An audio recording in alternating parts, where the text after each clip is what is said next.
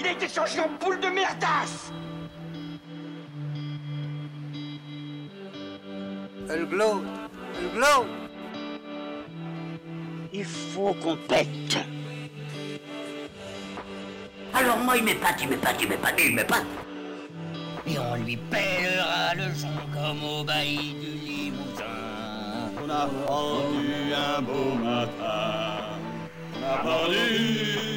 avec ce tripe. Flattez-moi. Eh ben la denrée, on est en France. Allez, cul sec Hop. Bonjour, bienvenue sur Histoire d'en dire plus. Aujourd'hui, on va parler d'un vieux film, le plus vieux que j'ai abordé jusque-là. Un film euh, qui est devenu culte pour les fans de science-fiction, La guerre des mondes, sorti en 1953. Allez, c'est parti mon kiki.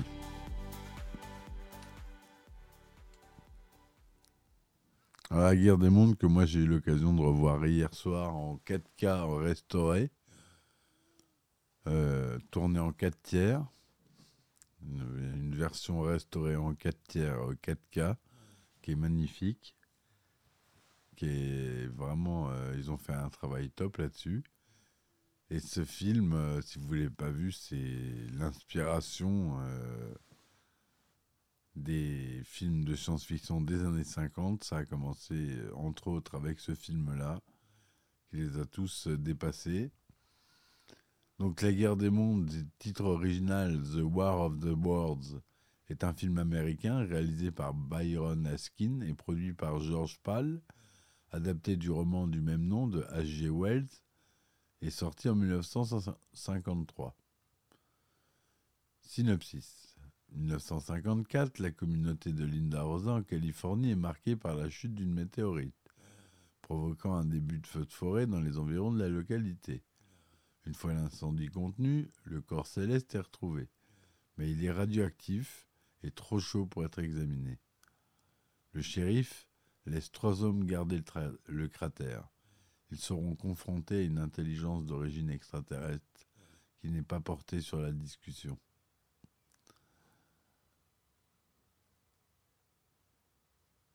Donc, la police demande aux curieux d'évacuer. Trois personnes restent pour surveiller les lieux durant la nuit. Durant cette dernière, une sorte de couvercle se dévisse du météore.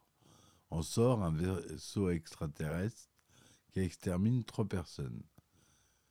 Tout a- appareil électrique se stoppe en ville. Les extra- les extraterrestres sont découverts et l'armée est envoyée pour combattre. Mais les machines ont l'air bien invincibles. Protégées par un bouclier invisible, l'armée est mise en déroute. Les Forester, ainsi qu'une femme répondant au nom de Sylvia Van Buren, Anne Robinson, s'enfuient par avion. Ils finissent par se cracher et se réfugient dans une maison de campagne abandonnée. Les machines martiennes les encerclent et pilotent des caméras afin de surveiller ce qui se passe à l'intérieur. Les deux humains finissent par être découverts, détruisent un martien à coups de hache et repartent avec une des caméras qu'ils ont réussi à arracher. L'invasion est mondiale. Seul Washington n'est pas encore attaqué et l'armée américaine s'apprête à se servir de la bombe nucléaire pour se débarrasser des attaquants. Sylvia et Forrester arrivent à l'Institut où d'autres scientifiques commencent à étudier la caméra qui a été récupérée ainsi que le sang martien. Ils découvrent qu'ils sont en très mauvais état de santé, mais doivent évacuer avant d'en savoir plus car la première bombe sera lâchée à proximité de Los Angeles, là où se trouve l'Institut. Mais les Martiens résistent à celle-ci. C'est la folie en ville et Forrester est séparé du reste de son groupe. Il se rappelle que Sylvia est une femme très croyante, puis finit par la retrouver en fouillant dans les différents lieux de culte de la ville. Les machines extraterrestres détruisent tout, alors que tout espoir semble perdu. Perdu, pardon. Celle-ci tombe en panne toute seule. Une voix off conclura que l'humanité aura été sauvée par les microbes et autres bactéries vivant sur Terre. Voilà, donc euh, ça c'est pour le résumé du film, donc très simple, le scénario, c'est normal. C'est un des romans les, de base de la science-fiction, La guerre des mondes. Je vous conseille de le lire si vous ne l'avez pas lu. Moi, je l'ai lu quand j'étais gamin, c'était un super bouquin. Donc, euh, à la réalisation, j'ai dit qu'on avait Byron Askin. Au scénario, on a Barry Lyndon, d'après le roman de H.G. Wells. À la photographie, on a George Barnes. Au montage, Everett Douglas. À la musique, Les Stevens, que des inconnus, parce que c'est des gens euh, qui travaillaient en 1953. Donc forcément, c'était pas très connu. À notre époque, les producteurs, c'est George Pal et Frank Freeman Jr. Société de production et de distribution, c'est la Paramount. Le budget de 2 millions de dollars, ce qui représente beaucoup pour l'époque. Le film est tourné en Technicolor et s'en vante sur l'affiche, ce qui était rare en 1953. Tourné en 35 mm, un 37e, son mono. Il a une durée de 81 minutes et il est sorti dans une première à New York le 13 août 1953 et le 26 août 1953 en sortie nationale. En France, il est sorti le 5 mars 1954.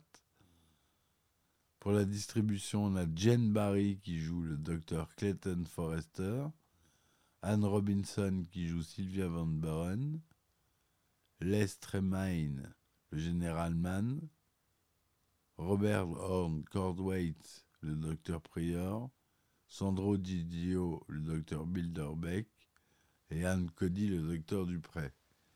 Je m'arrête là. Des acteurs qu'on ne connaît pas vraiment, à part Jane Barry, qui est un, un acteur de l'époque assez célèbre. Ravi du résultat final, les détenteurs des droits de l'œuvre du romancier offrirent au producteur George Pal de choisir un autre de ses romans. Il le fit en 1960 en produisant et réalisant La machine à explorer le temps. Le producteur George Pal apparaît durant le film en tant qu'auditeur de la radio. Steven Spielberg a tenu à ce que les deux acteurs principaux du film, Jane Barry et Anne Robinson, fassent une apparition dans sa propre version, les grands-parents qui apparaissent à la fin du film. Les fameux tripodes du roman sont remplacés dans cette adaptation par des engins volants, car il s'est avéré rapidement qu'il serait impossible de créer des tripodes avec des mouvements souples et crédibles. Néanmoins, dans certains plans, on peut voir les fils en maintenant en l'air les engins volants. Il a reçu les Oscars, euh, on en reparlera après, en 1954, des effets spéciaux pour Gordon Jennings. Il a été nominé pour le meilleur montage et le meilleur son, toujours aux Oscars.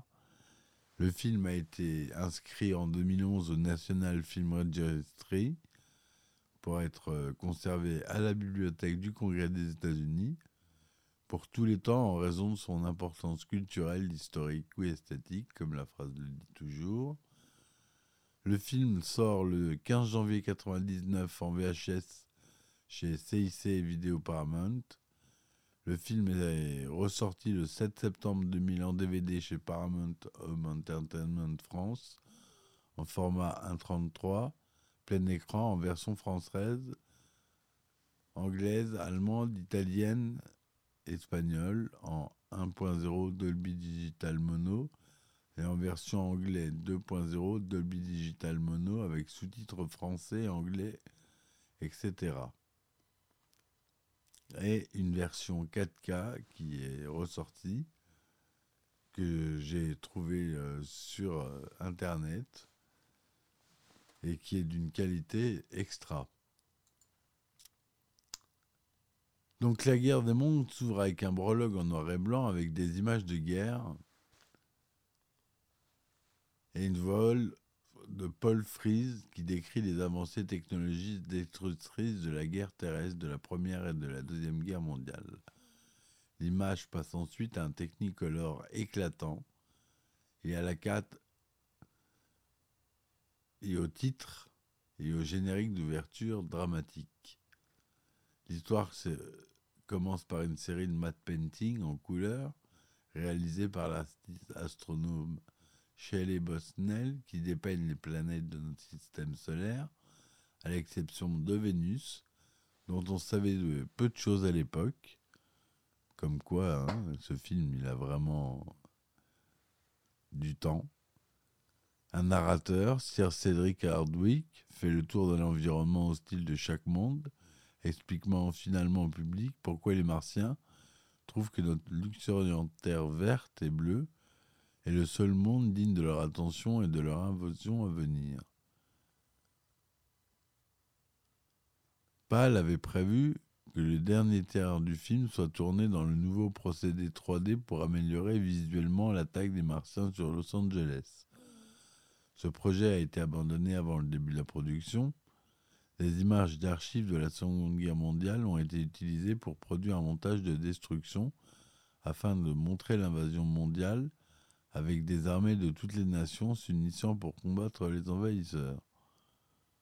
Le Pacific Tech, Pacific Institute of Science and Technology, représenté par des bâtiments sur le terrain du studio Paramount, du Dr Forrester et des autres scientifiques, a depuis fait partie d'autres films et épisodes télévisés lorsqu'il a été décidé d'inclure une université scientifique californienne sans utiliser le nom d'une université réelle.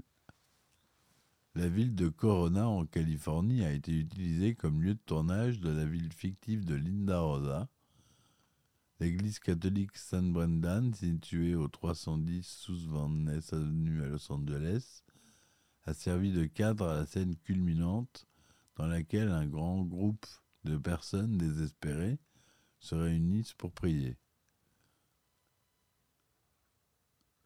Les collines et les artères principales des Sereno, Los Angeles, ont été également utilisées dans le film.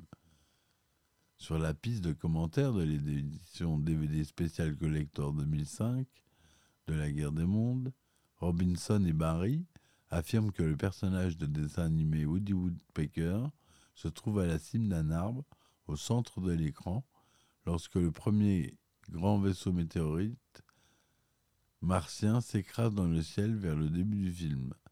George Pal et le créateur de Woody, Walter Lantz, étaient des amis proches. Pal a toujours essayé d'inclure Woody par amitié et pour lui porter chance dans ses productions.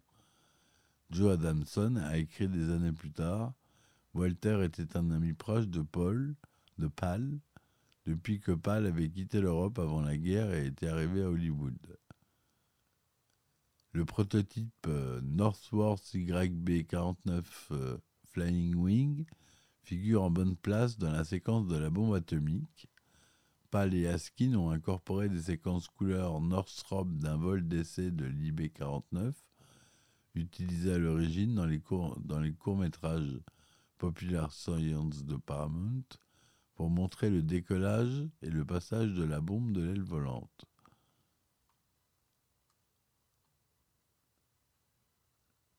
L'adaptation de Pal présente de nombreuses différences avec le roman de H.G. Wells. La ressemblance la plus proche est probablement celle des antagonistes. Les extraterrestres du film sont en effet des martiens et envahissent la Terre pour les mêmes raisons que celles évoquées dans le roman. L'état de Mars laisse penser qu'elle devient incapable d'accueillir la vie, d'où la décision des Martiens d'essayer de faire de la Terre leur nouveau foyer.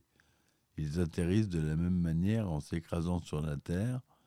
Les vaisseaux spatiaux du roman sont toutefois de grands projectiles cylindriques tirés depuis la surface martienne à l'aide d'un canon, au lieu des vaisseaux spatiaux en forme de météorite du film. Mais les Martiens sortent de leur vaisseau de la même manière en dévissant une grande trappe ronde. Dans le film, les Martiens ne semblent n'avoir que faire des humains. Dans le roman, cependant, on voit les envahisseurs se nourrir d'humains en transfusant mortellement leur sang de leurs captifs directement dans des corps martiens au moyen de pipettes. Par la suite, on a spéculé sur le fait que les Martiens pourraient utiliser des esclaves humains entraînés pour chasser tous les survivants après avoir conquis la Terre. Dans le film, les Martiens n'apportent pas avec eux leur herbe rouge à croissance rapide, mais ils sont vaincus par des micro-organismes terrestres, comme dans le roman. Cependant, ils meurent des effets des micro-organismes dans les trois jours qui suivent l'atterrissage du premier vaisseau météorite. Dans le roman, les Martiens meurent dans les trois semaines qui suivent leur invasion d'Angleterre. Voilà. Pour ce qui est des effets spéciaux, un effort a été fait pour éviter l'aspect stéréotypé de la soucoupe volante des ovnis. Les machines de la guerre martienne ont été conçues par Albert Nozaki avec une forme sinistre de Raymanta flottant au-dessus du sol. Trois accessoires de machines de guerre martiennes ont été fabriqués en cuivre. Les mêmes plans ont été utilisés une décennie plus tard, sans le cou et la tête de Cobra, pour construire le vaisseau spatial extraterrestre du film Robinson Crusoe sur Mars, également réalisé par Brian Askin. Cet accessoire aurait été fondu pour être recyclé en ferraille de cuivre. Chaque engin martien est surmonté d'un cou et d'un bras métallique articulé qui culmine dans le projecteur de rayons thermiques à tête de cobra, abritant un œil électronique unique qui fonctionne à la fois comme un périscope et comme une arme. L'œil électronique abrite un rayon thermique qui émet des impulsions et des faisceaux rouges étincelants, le tout accompagné d'un bourdonnement et d'un claquement aigu lorsqu'un rayon, est utilisé.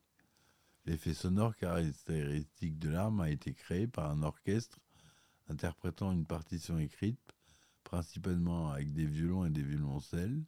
Pendant de nombreuses années, il avait été utilisé comme son standard de canon à rayon dans les émissions de télévisées pour enfants et dans la série d'anthropologie de science-fiction The Outer Limit, notamment dans l'épisode The Children of Spider County.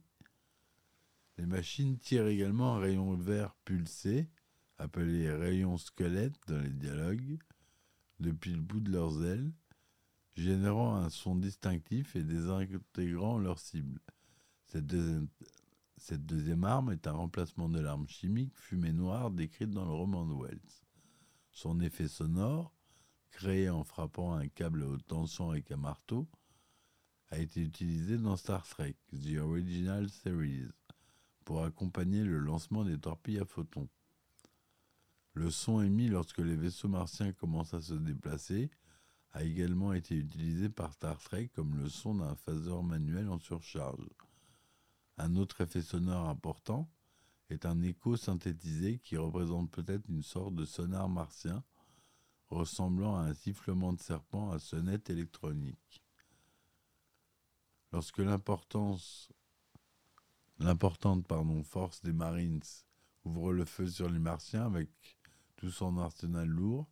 Chaque machine est protégée par un champ de force impénétrable qui ressemble, lorsqu'il est brièvement visible entre les explosions, au bocal transparent placé au-dessus d'une horloge de cheminée, ou un bocal à cloche en forme cylindrique et au sommet hémisphérique. Cet effet a été réalisé à l'aide de simples peintures mailles made painting sur du verre transparent qui ont été ensuite photographiés et combinés avec d'autres effets puis imprimés optiquement ensemble pendant la post-production. L'effet de désintégration a nécessité 144 mètres painting distincts. Les effets sonores des rayons thermiques des machines de guerre ont été créés en mélangeant le son des trois guitares électriques enregistrées à l'envers le cri du martien dans les ruines de la ferme a été créé en mélangeant le son d'un microphone grattant de la glace sèche avec le cri enregistré d'une femme puis inversé. La création des trépieds ambulants du roman de Wells a posé de nombreux problèmes. Il a finalement été décidé de faire en sorte que les machines martiennes semblent flotter sur l'air sur trois jambes invisibles. Pour les visualiser, de subtils effets spéciaux de lumière descendante devaient être ajoutés directement sous les machines en guerre en mouvement. Cependant, dans le film Seagal, ces lumières n'apparaissent que lorsque l'on voit l'une des premières machines s'élever du site d'atterrissage des Martiens. Il s'est avéré trop difficile et dangereux de délimiter les jambes invisibles alors que la fumée et les autres effets doivent rester visibles sous les machines. et l'effet a également créé un risque majeur d'incendie. Dans toutes les scènes suivantes, cependant, les trois faisceaux des jambes invisibles créent de petits feux étincelants, des étincelles, là où ils touchent le sol.